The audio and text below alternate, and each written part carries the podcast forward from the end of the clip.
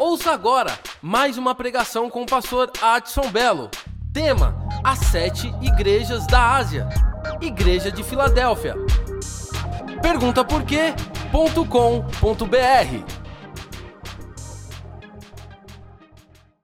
Apocalipse, por favor.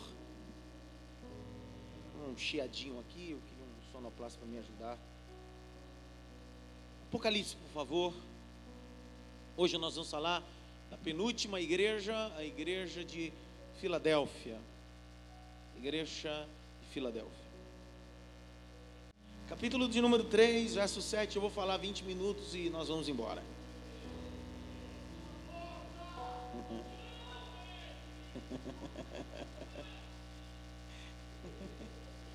Falar nisso foi aniversário do Cássio. Cadê o Cássio?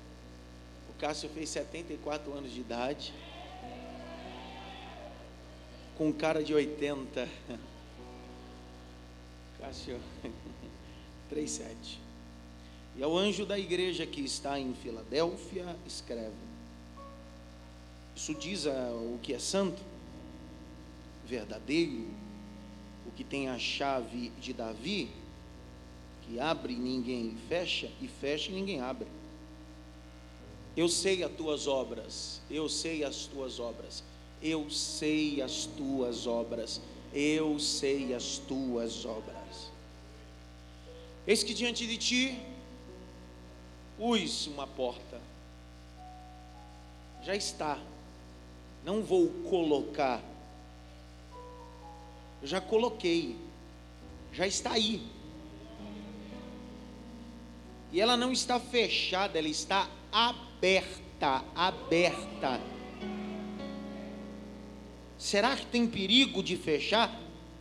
Não, ninguém pode fechar. Tendo pouca força, guardasse a minha palavra e não negaste o meu nome. Eis que farei as, as da sinagoga de Satanás, aos que dizem judeus, mas são prosélitos do Paraguai,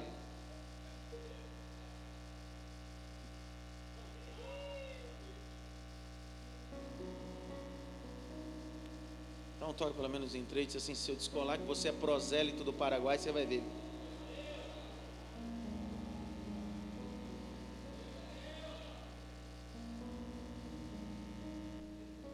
É. Paraguaizinho. Não são, mas mentem. Eis que farei que venham e adorem prostrados aos teus pés e saibam que eu te amo. Eles precisam saber que eu te amo. Eles precisam saber que eu te amo. Como guardasse a palavra da minha paciência, também eu te guardarei na hora da tentação. Olha que tremendo. Você guarda a palavra da paciência, eu guardo no dia da tentação porque nenhuma tentação vem sobre humana que você não possa aguentar, porque o Espírito Santo te qualifica, te capacita. Que há de vir sobre o mundo para que para tentar os que habitam na terra. Verso 11. Eis que venho sem demora. Coisa boa, né? Só ele pegou isso aqui. Rafa, é, é, ele está dizendo assim: Eu vou mandar a bênção sem demora. Ele está dizendo: é, Eis que eu não venho, ou eu não vou demorar, eu estou chegando, eu estou chegando. Isso precisa ser o desejo da igreja. Viver um cristianismo de um Cristo que está às portas. Eis que venho sem demora, guarda o que tens, para que ninguém tome a tua coroa. A quem vencer. E farei coluna no templo do meu Deus dele nunca sairá.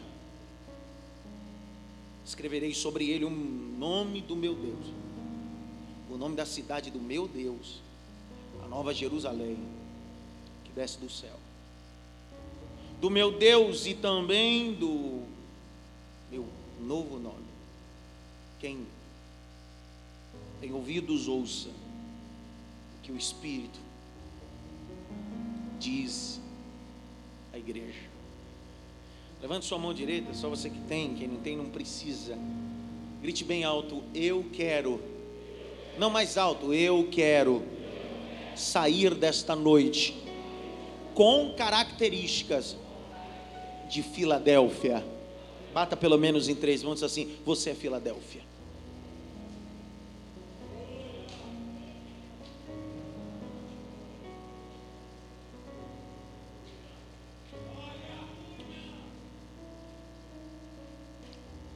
Interessante estudar e principalmente essa penúltima igreja. De sete igrejas, todas elas têm uma crítica incisiva, algumas no que tange doutrina, outras no que tange sentimentos, outras no que tange emoções. Quase todas elas recebem críticas, correções. Mas das sete igrejas, a única que não vai receber de forma nenhuma, nem nas entrelinhas, correções é a igreja de Filadélfia. Eu não estou falando de uma igreja espiritual, estou falando de uma igreja terrena. Você já viu alguém dizer bem assim, ó, venha congregar na igreja que eu congrego, mas lá tem problema também porque toda a igreja tem problema. Quando eu escuto esse som, eu penso as sete igrejas. Eu vejo uma igreja que atira com crise de tolerância, tolera. Eu vejo uma igreja de Sardes com crise de identidade. Eu vejo uma igreja de Éfeso que tem problema de relacionamento. Mas eu vejo um Deus falando de uma igreja que não tem problema. Esse foi o meu desafio encontrar um problema nessa igreja, eu não encontrei. Você pega os versos do verso 7 ao 11, você não encontra. Você cava, usa a exegese, que é a arte de exaurir. Isso vai lhe dar fonte sociológica, arqueológica, histórica, não tem. É uma igreja composta de humanos que aparentemente não tem erro. É uma igreja composta de pessoas que são tendenciosas a errar, mas o texto não condena erro. O que essa igreja tem? Eu estava falando outro dia na sala de aula, um dos seminários, eu não sei aonde, eu nunca vi ninguém transitar de igreja e chegar na igreja nova e dizer bem assim: Pastor, eu estou vindo, porque lá eu fui um tranqueira. Eu dei muito trabalho lá. A igreja é boa, o pastor é gente fina, homem de Deus, mas eu que não. Aí eu estou mudando para ver se o senhor dá um jeito. Eu nunca vi nesses 14 anos de ministério alguém sair de ministério dizendo que ele é o problema, é sempre a igreja e o pastor é o problema. Eu sei que existem casos e casos. Mas algumas deficiências não vão mudar em você quando você mudar de igreja.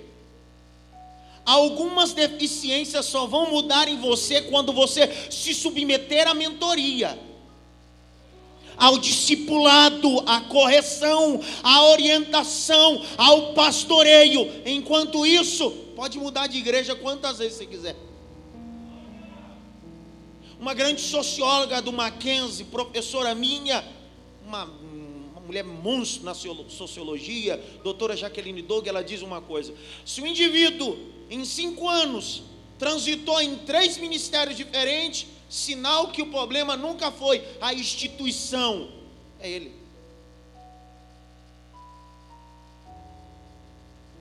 Ninguém fala nada comigo. Um toque pelo menos em três assim. Alguma coisa aí, pelo amor de Deus.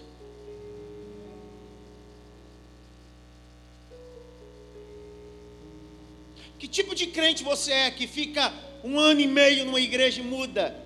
Dois anos muda, seis meses muda. Existe um sociólogo chamado Pierre Bourdieu, um sociólogo francês, E a finalidade do sociólogo não é olhar as coisas dentro dela, é sair e olhar a situação por fora. Ele diz: quando o indivíduo não gosta de confronto, ele sai do lugar que confronta ele. Ninguém entendeu nada. Por que, que alguns de nós transitamos em igrejas e ministérios procurando perfeições? porque na verdade nós não queremos ser confrontados aonde Deus quer nos fazer perfeito debaixo dos seus olhos. Quantas igrejas você saiu por causa que alguém fez cara feia, porque alguém não te cumprimentou?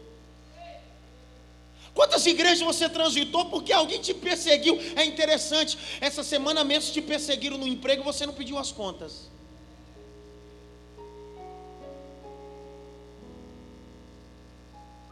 Sabe por que às vezes o ambiente de trabalho é pior do que o ambiente que você diz de igreja e você não pede as contas, mas muda de igreja? É porque você ama mais o dinheiro do que a própria instituição.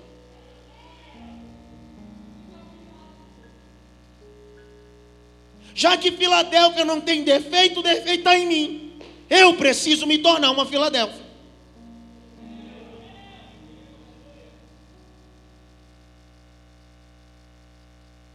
acabou.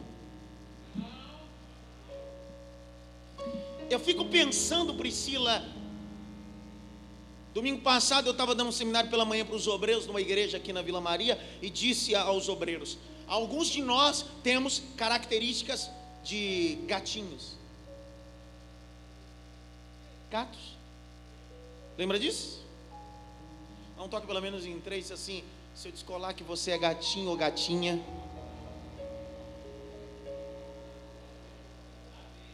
Pastor, o que, que tem a ver? Tudo a ver, querido. O gato é um felino. E às vezes nós temos características de felino como gato. Quem aqui tem gato? No dia que eu preguei o Cícero, quem estava comigo? O Cícero, o Roberto, o Afonso. Quem mais estava nesse dia? Tinha mais alguém comigo? E aí o Cícero confidenciou na mesma sala de aula, dizendo: Eu tenho gato. E olha o que Cícero disse na sala de aula. Essa semana mesmo ele sumiu. Foi.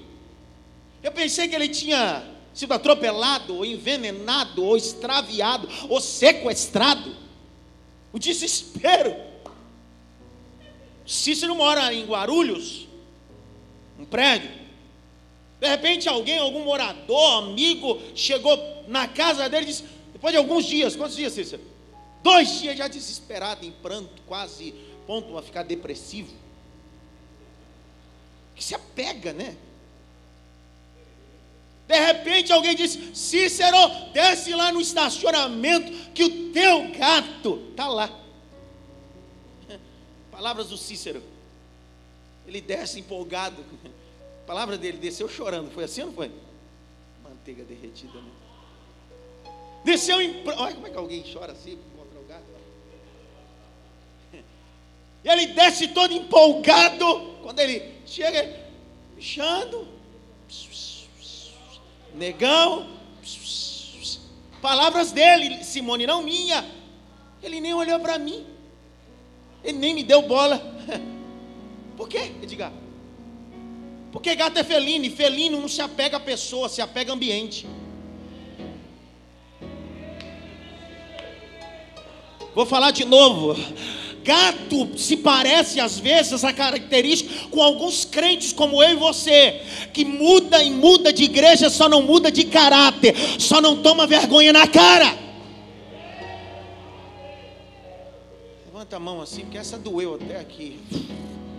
Levanta assim bem alto, grita assim: Deus tem misericórdia. Bate pelo menos em três mãos e Ele tem misericórdia de você. Aí fica as menininhas da igreja, as mocinhas, Deus, me dá um namorado gato. Vai orando para gato. Os menininhos ficam aí, é, pastor, eu quero namorar com uma gatinha. Vai com a gatinha. Gato e gatinha não se apega a pessoa, se apega a ambiente. Uma hora está aqui, outra hora está em outro lugar. E detalhe, sai, transita, sai do ministério e nem comunicar, comunica. Sabe por quê? Porque não é ovelha, é gato.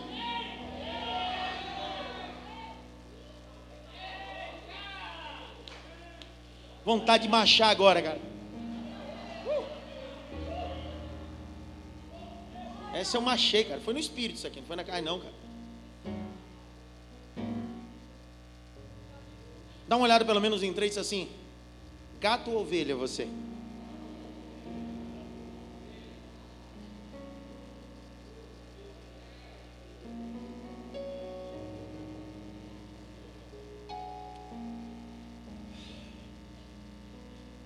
Pastor, o senhor está dizendo que não pode mudar de igreja? Não estou dizendo, existem situações, ocasiões.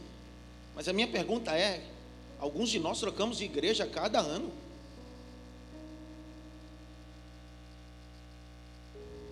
Faça da sua vida cristã ter raízes.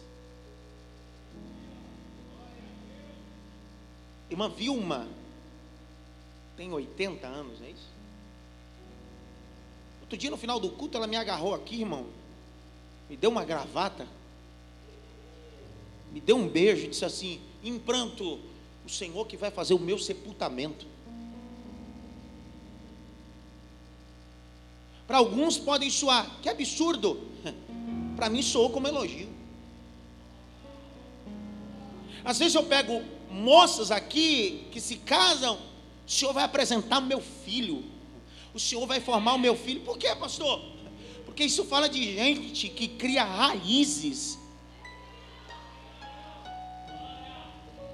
Eu fico horrorizado com gente que você conversa com ele hoje, ele diz: Que igreja é? Na Assembleia de Deus Urianda Labaia.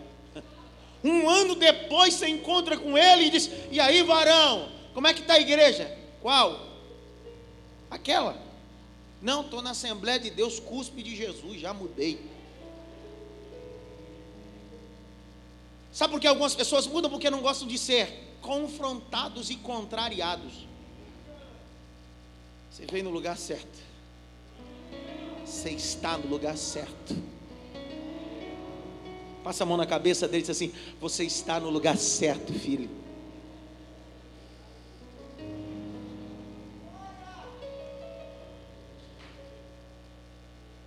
Eu pastoreio igreja com exemplo familiar. Na minha casa somos em quatro. Então, quando um fazia alguma coisa, não apanhava só um, apanhava os quatro. por que, que eu estou apanhando? Quem errou foi ele. É que você deixou, deixou apanhar junto. Ah, que absurdo. Que absurdo, cara. Eu olho para ela, às vezes eu tenho que liberar o perdão, Jesus.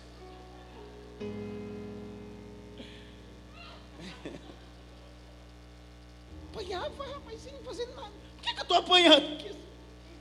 Mas depois os anos passaram, eu aprendi. Quem come o fruto é Eva mas quem é expulso é os dois. Isso é unidade. É unidade. Quando diz igreja, diz uma eclésia no grego, uma unidade. Eu preciso entender que nós precisamos estar unidos e reunidos.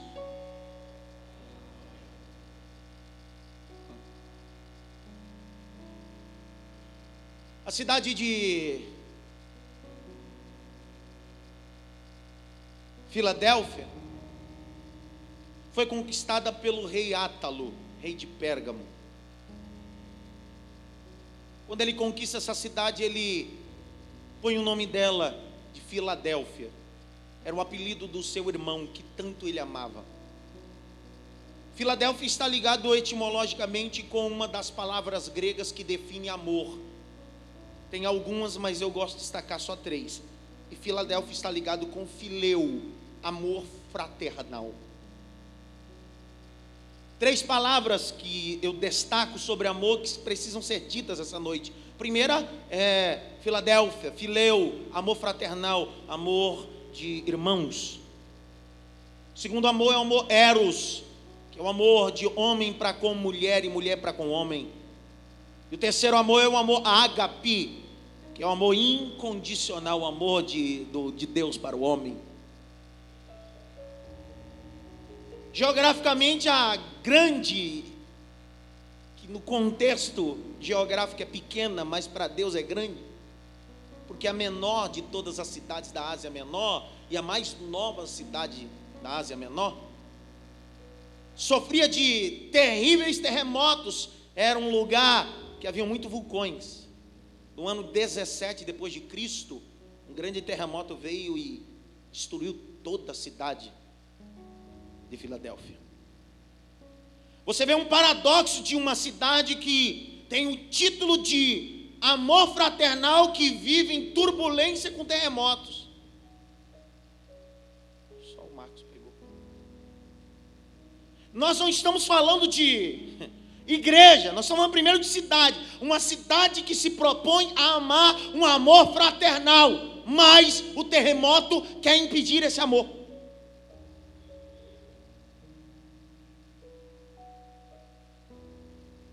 Um lugar onde dá mais terremotos é o Japão. A arquitetura é tão moderna que todos os edifícios são criados com a sua arquitetura proposital para que eles fiquem suspensos, não caiam, redobre a atenção. Primeiro procedimento em um terremoto, como no México, no Japão ou em qualquer outro lugar, é deitar-se. Proteção. Porque ficar em pé vai te fazer cair.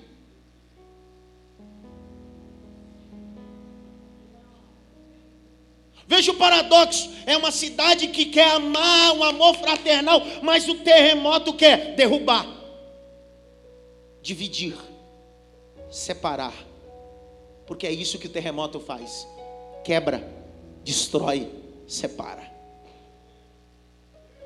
Mas eu fico maravilhado com o contexto histórico e geográfico e com a Bíblia, porque o Cristo vai dizer a essa igreja que em meio aos terremotos, em meio a tudo, vocês guardaram a minha palavra e continuaram um amor fraternal.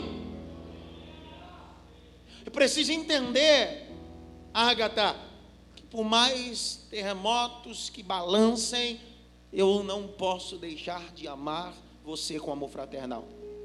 Eu sei que às vezes sou mala, você também. Mas nós precisamos nos amar. Eu sei que você queria muito que eu fosse igual a você. Eu sei também que eu queria que você fosse igual a mim. E às vezes o terremoto quer nos dividir. O terremoto quer balançar, quebrar a história que foram criadas. Meu Deus, será que só eu estou entendendo isso? Às vezes os terremotos querem destruir o que nós construímos em uma aliança fraternal. Mas se você não guiar, se você não se cuidar, o terremoto destrói o seu casamento, destrói ministério, destrói igreja, destrói planos. Mas eu vim dar um grito esta noite: nenhum terremoto vai destruir o amor. Pegue na mão de pelo menos três, diga para ele: me ame com força.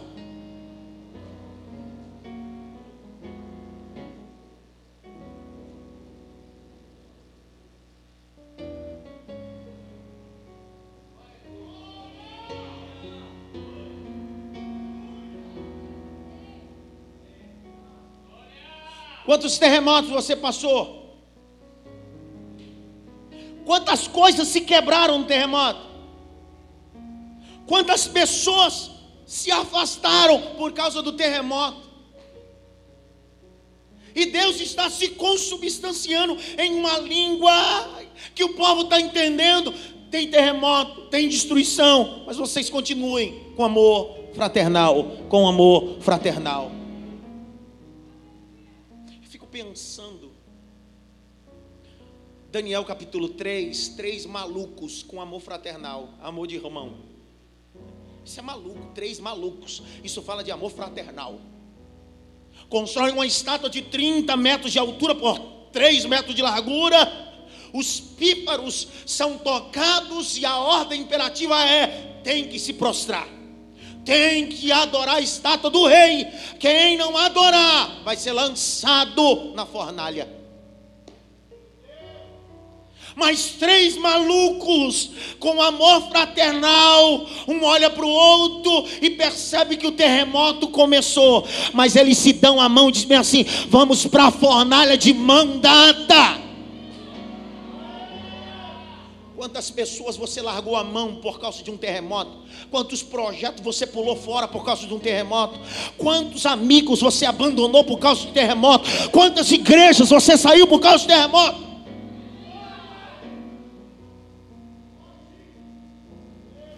Você não criou imunidade contra terremotos. Então, Deus, essa noite vai te levar a uma cidade para te dar imunidade.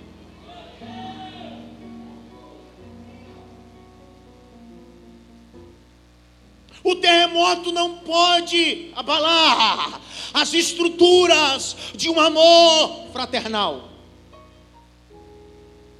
Dois malucos com amor fraternal são presos, chicoteados. São lançados dentro de um cárcere interior. São presos pelos pés.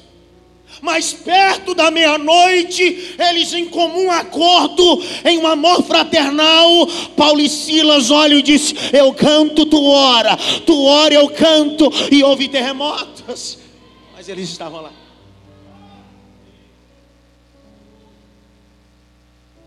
Outro dia eu disse a alguém: casamento que não tem imunidade é casamento que nunca passou pela crise do terremoto. Ministério que não tem imunidade é que nunca passou pela crise de ser reciclado. Para sal a cando reminaz.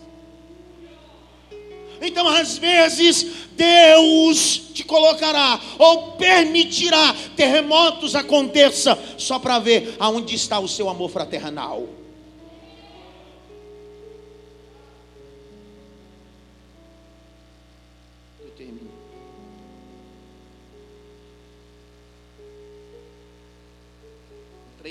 Ágape, leu.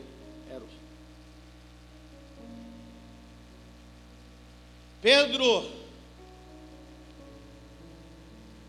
tu agapaus, mestre Fileus. Pedro, tu agapaus ou agape, mestre Fileu. Ele responde a pergunta certa. Ele é sincero, ele diz: Eu não consigo amar com amor agape mas eu consigo amar o Senhor com amor fraternal. Parece que Deus está dizendo para ele assim: já que você não consegue me amar com amor ágape, porque vem de Deus para o homem, deixa que o amor ágape eu te amo, só continua me amando com amor fraternal.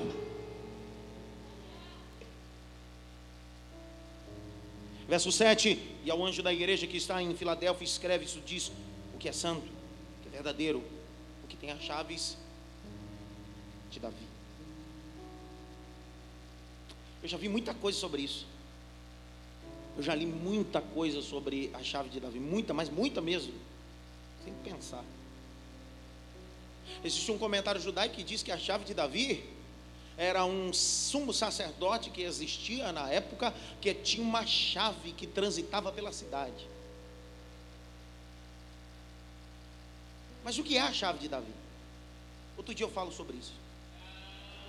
Tem três dormindo ali. Dá um toque pelo menos em três, assim, não dorme não, cabeção.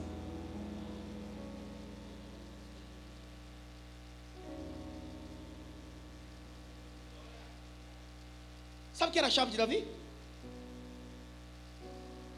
Era um mordomo. Era uma incumbência de um mordomo na monarquia, na realeza, que tinha incumbência de ter a chave do quarto dos tesouros reais. Só ele tinha. Quando o rei queria alguma coisa, pedia a ele, era ele que ia e abria e trazia. Era um mordomo do castelo, que a única incumbência que ele tinha era só cuidar da chave, para que quando o rei precisasse, ele era o único que tinha a chave. de entrar, de entrar, de entrar. Ele abria a porta, ele entrava, ele mexia, mas tudo que estava ali não era dele, era do rei, mas ele tinha acesso de entrar.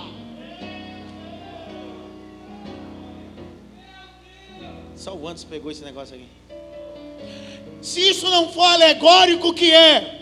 se não é o próprio Deus que é Rei, que após a morte de Cristo nos deu habilitação de ter a chave de entrar pela porta do céu, gozar da riqueza do céu. Foi o próprio Cristo que disse: quando você for orar, ora assim. Pai nosso que estás no céu, venha a nós, é venha a nós? Venha o teu reino. Significa que o reino de Deus não é só nosso, é de qualquer indivíduo que queira se relacionar com Deus.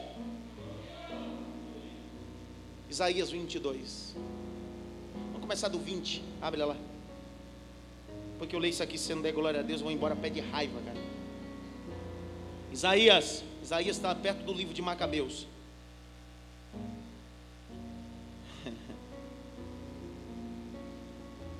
Leio devagar ou com força?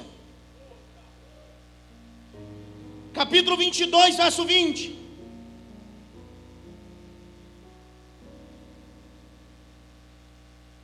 E será que naquele dia chamarei o meu servo Eliaquim, filho de Uquias, e revesti-lo-ei-o da sua túnica, e vou esforçá-lo com o teu labarte, entregarei nas suas mãos o seu domínio, e será como pai para com os moradores de Jerusalém e para a casa de Judá, e porei a chave da casa de Davi sobre os seus ombros, e abrirá, e ninguém deixará, e fechará, e ninguém abrirá.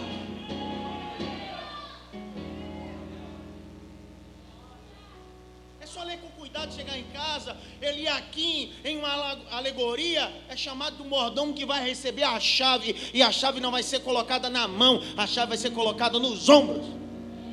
Pergunta por quê? Porque se você quiser chave, precisa ter responsabilidade, rapaz. Você quer ministério, mas não quer peso. Quer casamento, mas não quer cobrança.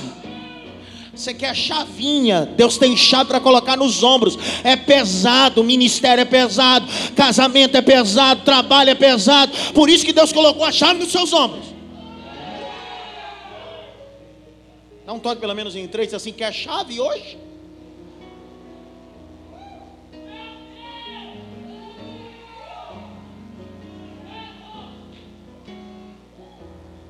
Ninguém fala nada comigo nesse lugar, cara. Isso aponta de forma alegórica para a arca da aliança.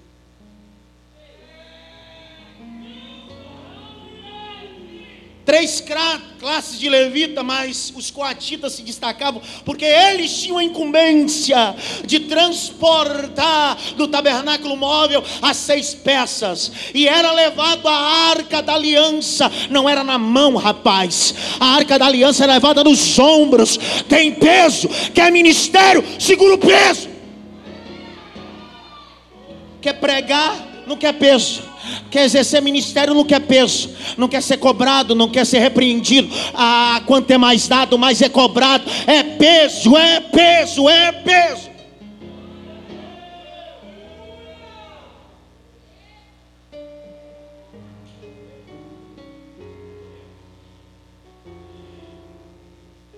De novo, por favor, pelo menos em três assim. Quer chave,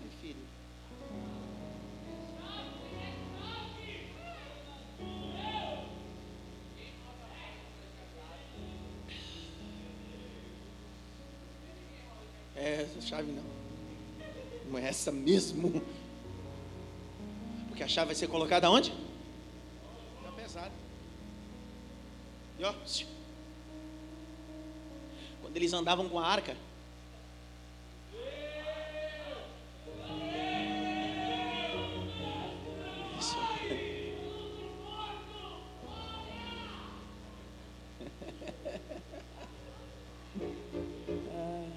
Dia eu vi um babaca, vou falar para depois não dizer que eu não disse, eu vi um babaca que veio, é um babaca, falei a terceira vez.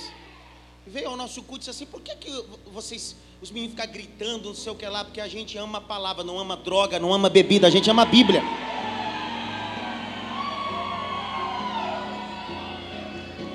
Você grita São Paulo Santos e eu não posso dizer glória e nem aleluia pela palavra. Você é um brincalhão mesmo, hein? Recompomos.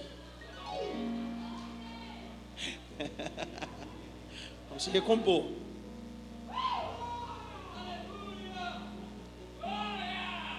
Quando os levitas andam, Davi vai instituir no capítulo 6 de 2 Reis, a cada seis passos sacrifica. Seis passos, sacrifício. Entenderam nada? É pesado, vai nos ombros, mas tem que sacrificar ainda. Ninguém entendeu nada. Jesus vai fazer uma alegoria, um link com isso. Um dia ele olha para os discípulos assim: Por favor, o quê? Anda uma milha mais. Anda e sacrifica, anda e sacrifica, anda e sacrifica, anda e sacrifica. Quantas vezes eu já trabalhei no hotel, virei 24 horas para ter um recurso a mais trabalhando no hotel? Sacrifiquei. Quantas vezes você já sacrificou pelo reino? Tem a chave de Davi. Verso 8: Eu sei as tuas obras. Diante de ti Põe uma porta? Uma porta? Tudo que Deus fala, Ele sempre vai se consubstanciar em algo cultural que as pessoas saibam o que é. Por exemplo, já dei esse exemplo. Dá para imaginar Deus olhando para um paulistinha e dizendo para ele assim: Vou te fazer como o agricultor rurícola pega a macaxeira da terra que ele vai dizer o que é macaxeira? Está entendendo? Então Deus vai falar isso comigo, que é do cangaço, geração de lampião, purícola. Já com Paulista, Deus vai dizer: Eu vou fazer de você como sua mãe fazia com bife. Logo você vai pensar o bife em cima da madeira com martelinho. Hum, hum.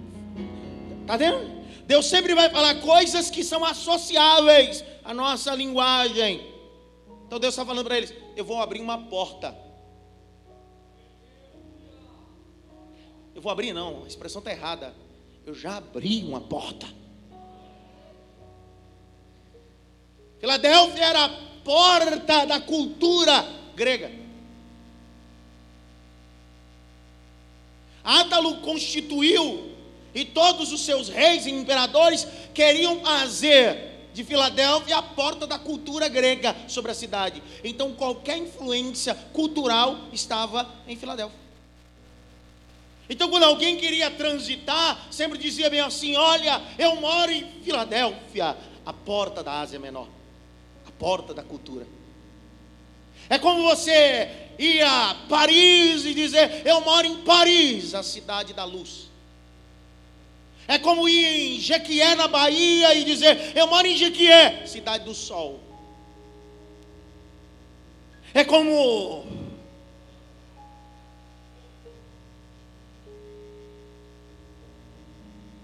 Então preste atenção, ela é a porta aberta. Passou o que o senhor quer dizer com isso? Se a cidade é uma porta aberta, eu estou abrindo uma porta, eu já abri uma porta para que vocês entrem dentro da porta.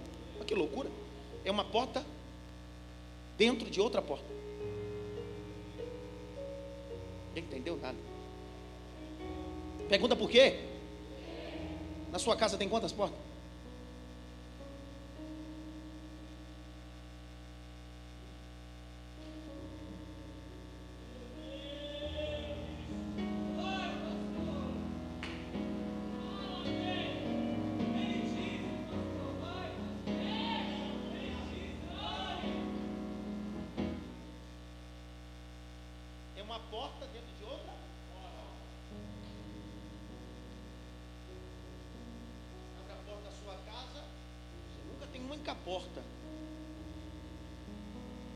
Porta mais importante da tua casa não é a porta de entrada.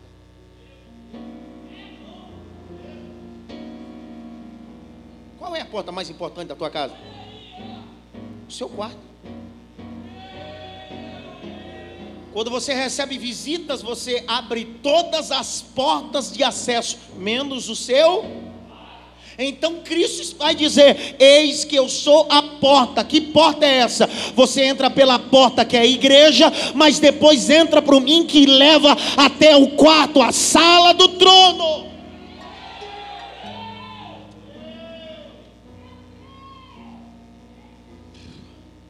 Existem coisas na vida cristã, Zé Rubens, são portas abertas. E eu destacar pelo menos duas, ler rapidinho aqui. Duas portas Deus quer abrir essa noite.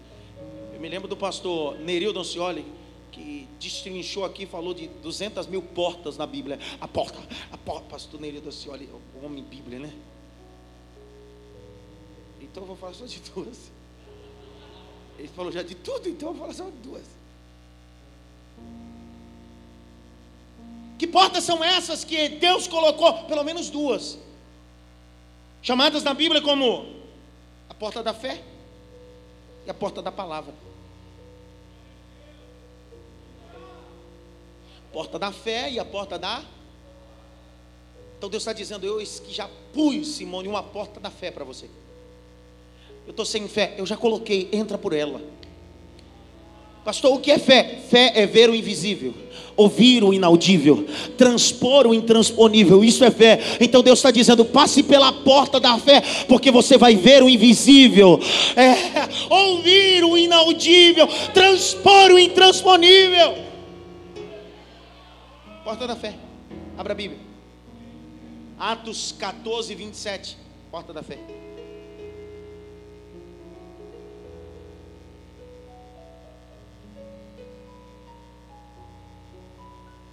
Queria um maluco agora que ficasse em pé e lesse esse texto para mim.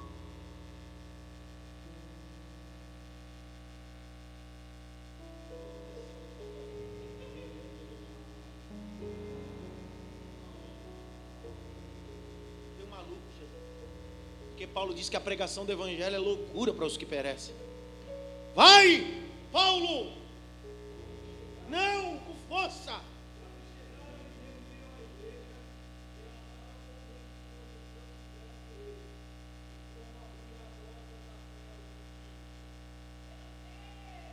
Porta do quê? Está sem fé? Entra pela porta. Não está acreditando? Entra pela porta. Está difícil? Entra pela porta, porque você vai viver fé. E fé é sobrenatural e viver experiências com Deus. Dois, fé da porta da palavra. Eis que eu já pus uma porta, e a porta da fé e a porta da palavra. A fé vem pelo e ouvirá quem deu crédito a nossa é a porta da palavra. João 17, 17: santifica-te na verdade, porque a tua é a verdade. O centurião de Cafarnaum diz a Cristo: basta só uma. Primeira epístola de João, capítulo 5, verso 8, diz: Três são que testificam no céu: o Pai, o Espírito e a. Salmo 119, verso 105 diz: Lâmpada para os meus pés é a tua aparecer agora Neuro da olha agora.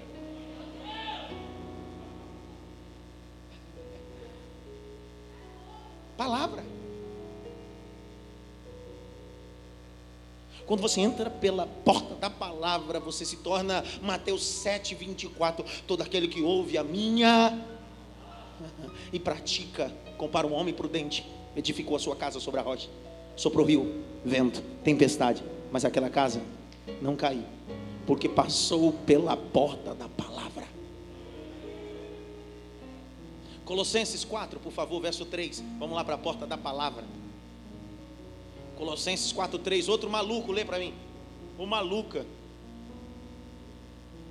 Eu queria tanto com a maluca ficasse em pé e lesse. Vai, vai, Rodolfo, com força, meu filho. Não, não, não, não.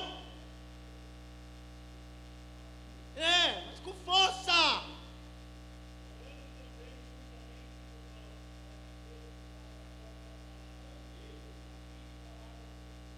Ah, para. Tá Sábado fez 14 anos. Fiz 14 anos de ministério e todas as vezes, quem viaja comigo, quem está dentro do meu carro, em qualquer agenda, uma igreja de 3 mil, uma igreja com 4, com 5, minha oração dentro do meu carro é: Senhor, faz de mim como a tribo de Assé para que ofereças pães reais, delícias reais a uma nação escolhida. Na realidade, eu estou orando, Senhor, que abra a porta da palavra, que a palavra venha, que Deus possa falar. Termino. Tendo pouca força, guardasse o meu, minha palavra. Verso de número 8 tendo pouca força, guardasse a minha palavra e não negasse o meu? Não. Eis que farei aos da sinagoga de Satã, Satanás, diabo, serpente, Apolion, Abaddon, chifrudo, nojento, tem tantos adjetivos ruins que ele tem. Sujinho é ótimo, é o melhor de tudo. Aos que dizem ser judeu, mas não são, mas mentem. Porque tem gente que está mudando até o nome para dizer que é judeu. É. Mudando de nome. Mudando de nome. Eu vou falar com força. Paulo vai dizer em Filipenses capítulo 3, verso de número 1 até o verso 8, ele começa dizendo: Rogo-vos, pois, irmãos, que apresentei, perdão, 3:1. Eu não me canso de escrever as mesmas coisas. É segurança para vós. Tome cuidado com os cães, tome cuidado com os maus obreiros. Ele chama de cães os maus obreiros. Aí ele vai continuar dizendo assim: que guardam ou praticam a circuncisão. Aí o verso de número 3 diz assim: se tem alguém que pode se gloriar na carne, carne é religião regale do latim, aquele que liga com Deus. Ele diz assim: se alguém pode se gloriar no regale na religião, sou eu. Eu da tribo de Benjamim, circuncidado ao oitavo dia, fariseu, fariseu. E aí o verso 8 ele vai dar um grito dizendo assim: porém, pelo conhecimento do Cristo Jesus, considero tudo isso como merda. É que eu sou nordestino, o texto está dizendo esterco. Mas lá no Nordeste a gente chama esterco de merda. É disso que Paulo está falando, é porque ele é mais polido. Eu sou nordestino, então eu tenho todo direito como hebraísta, o culto. Então é, ele está dizendo, tudo isso para mim é porque eu conheci Jesus. Então significa que, depois você lê Filipenses 3,8, vê se não está escrito isso. Que tem quatro ali olhando para minha cara dizendo assim, meu Deus, será que está escrito isso mesmo? Com certeza. Gente que diz que é, mas não é. E eu termino agora, agora é sério.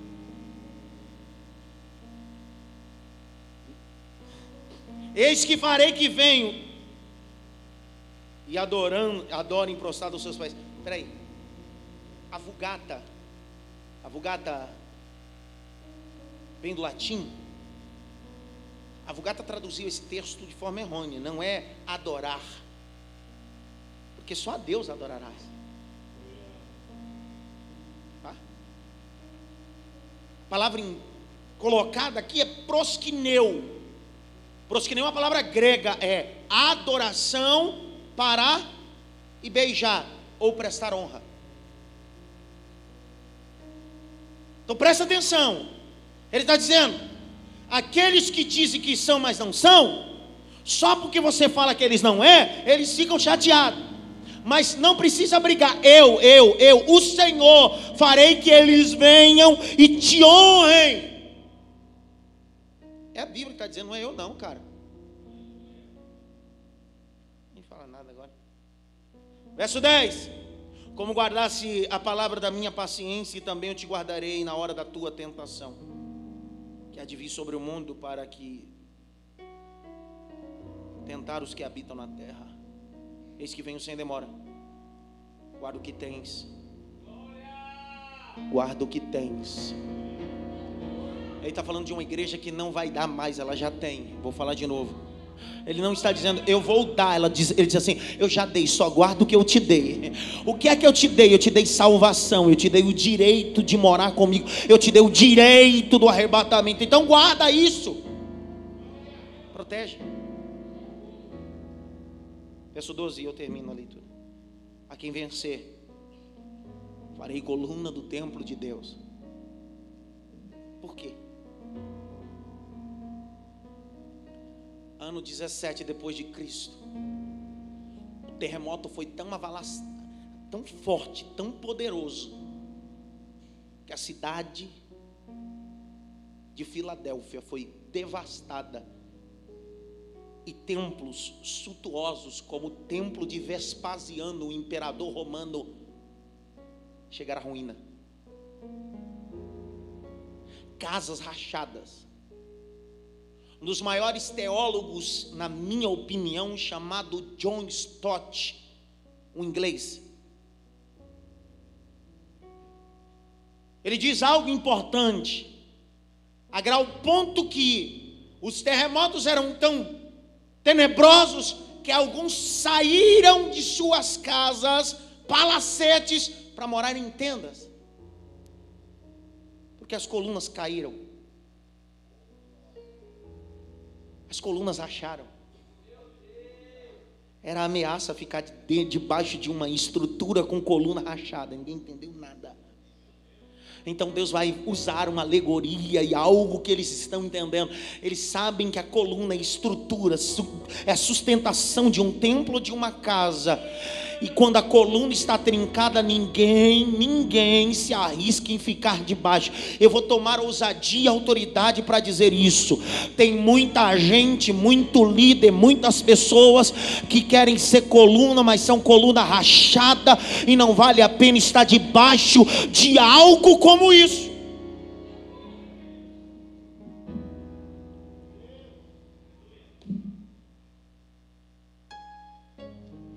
Que vencer, vou marcar o meu nome no corpo, no coração, na mente, o nome da cidade. Eu vou marcar a vida dele. Presta atenção. Segundo o que diz em 1 Samuel 23, 23, se não me falha a memória, é 24, 24, diz que o nome fala do caráter do indivíduo. E esse foi o nome de Nabal, por isso, isso era o seu nome. Então o nome está ligado com o caráter. Então Deus está dizendo: Ei, eu vou colocar o meu nome em você. Eu vou colocar o nome da minha cidade em você. Eu vou colocar o nome do meu pai em você. Pastor, não entendi. Significa que agora você terá caráter do filho, caráter da cidade e caráter de Deus.